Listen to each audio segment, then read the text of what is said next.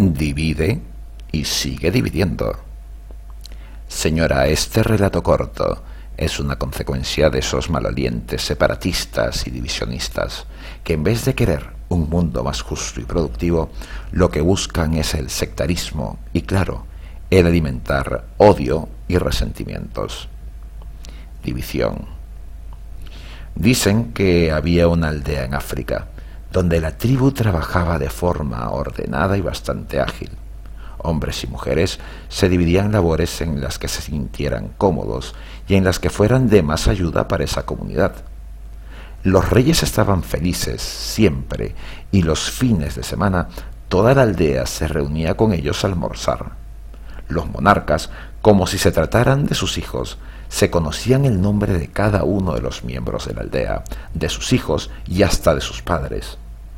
Cierto día, a las puertas de la aldea, un grupo de hombres y mujeres de cabellos amarillentos y ojos verdosos les pidieron a los aldeanos querer ser parte de ellos.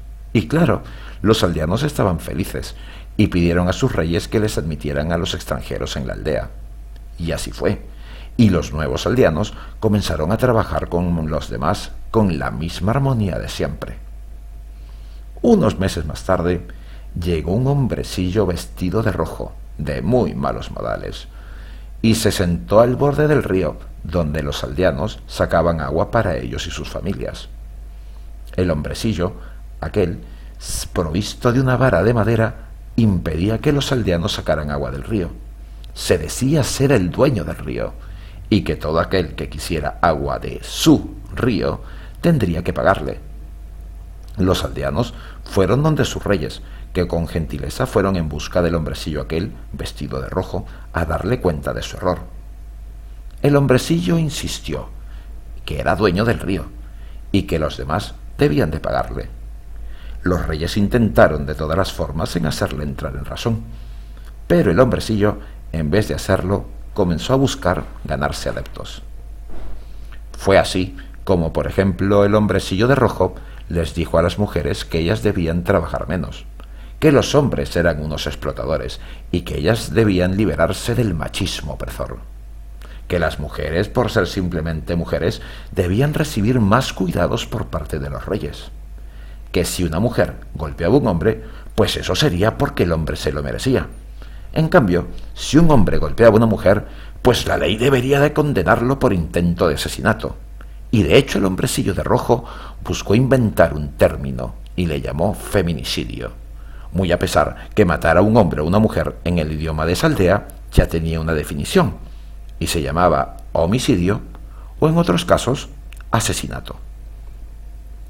Pero no contento con ello, el hombrecillo de rojo se acercó a la población de aquellos hombres y mujeres de cabellos amarillos y ojos verdosos, y les dijo que los demás miembros de la aldea les odiaban por ser diferentes. Es más, que los consideraban inferiores que ellos. Y como el tono de su piel era más blanca que los aldeanos, el término blanco, el hombrecillo lo convertiría en un insulto.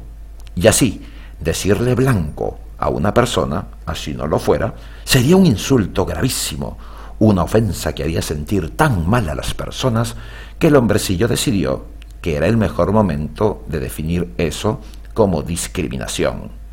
Entonces decirle a una persona como antes por el color de su piel resultaba desde ese momento algo peyorativo, una completa ofensa. Entonces, el hombrecillo de rojo comenzó a hablar con los demás hombres de la aldea. A los que trabajaban mucho les decía que los reyes eran unos completos tiranos, porque les quitaban las horas de descanso que ellos podrían disfrutar bebiendo o holgazaneando. Y de pronto el hombrecillo se llamaba a sí mismo el defensor de las minorías y de los oprimidos, que los impuestos que se pagaban eran altos y que había que protestar, que los reyes tenían la culpa por cosas tan disparatadas como que el sol calentara mucho en verano o hiciera mucho frío en invierno, que los reyes deberían de buscar más animales para tener más abonos y mejores cosechas. Llegó un momento en que toda la aldea estaba descontenta con los reyes, a tal punto que se hizo una votación y el hombrecillo de rojo y de las malas maneras fue elegido rey.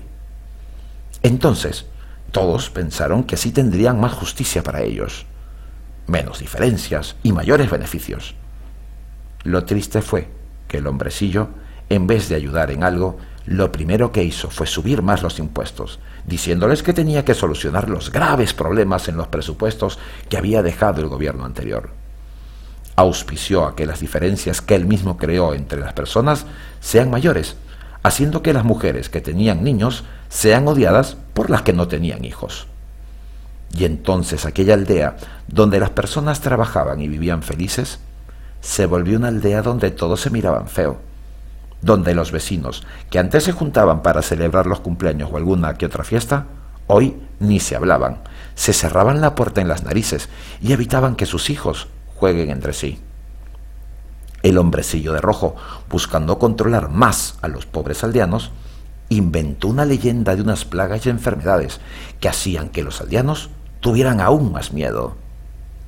Ya no era solo el odio, sino también el temor lo que les invadía en las calles, en las calles y plazas, en los mercados, los pocos que hablaban, decían conocer a alguien que había sido atacado por la plaga. De pronto la gente que moría, moría siempre por la plaga. El hombrecillo de rojo dijo tener la cura, pero eso implicaría que todos hagan lo que él deseaba.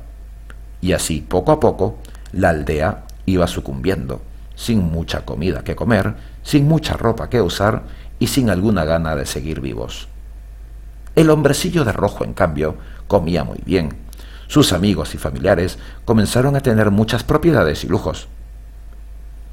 Aquellos que creyeron en él se sintieron defraudados, pues todo aquello que les había prometido había sido una completa mentira. Extrañaban las épocas en las que había verdadera justicia, en la que todos eran iguales, y en las que el que trabajaba más era el que tenía más, y no como en este momento, que solo tenían más los que estaban allí en el poder. Y así creció en la aldea una frase que decía, rojos, nunca más. Como siempre, señora, cualquier parecido con la realidad es mera coincidencia. La nata.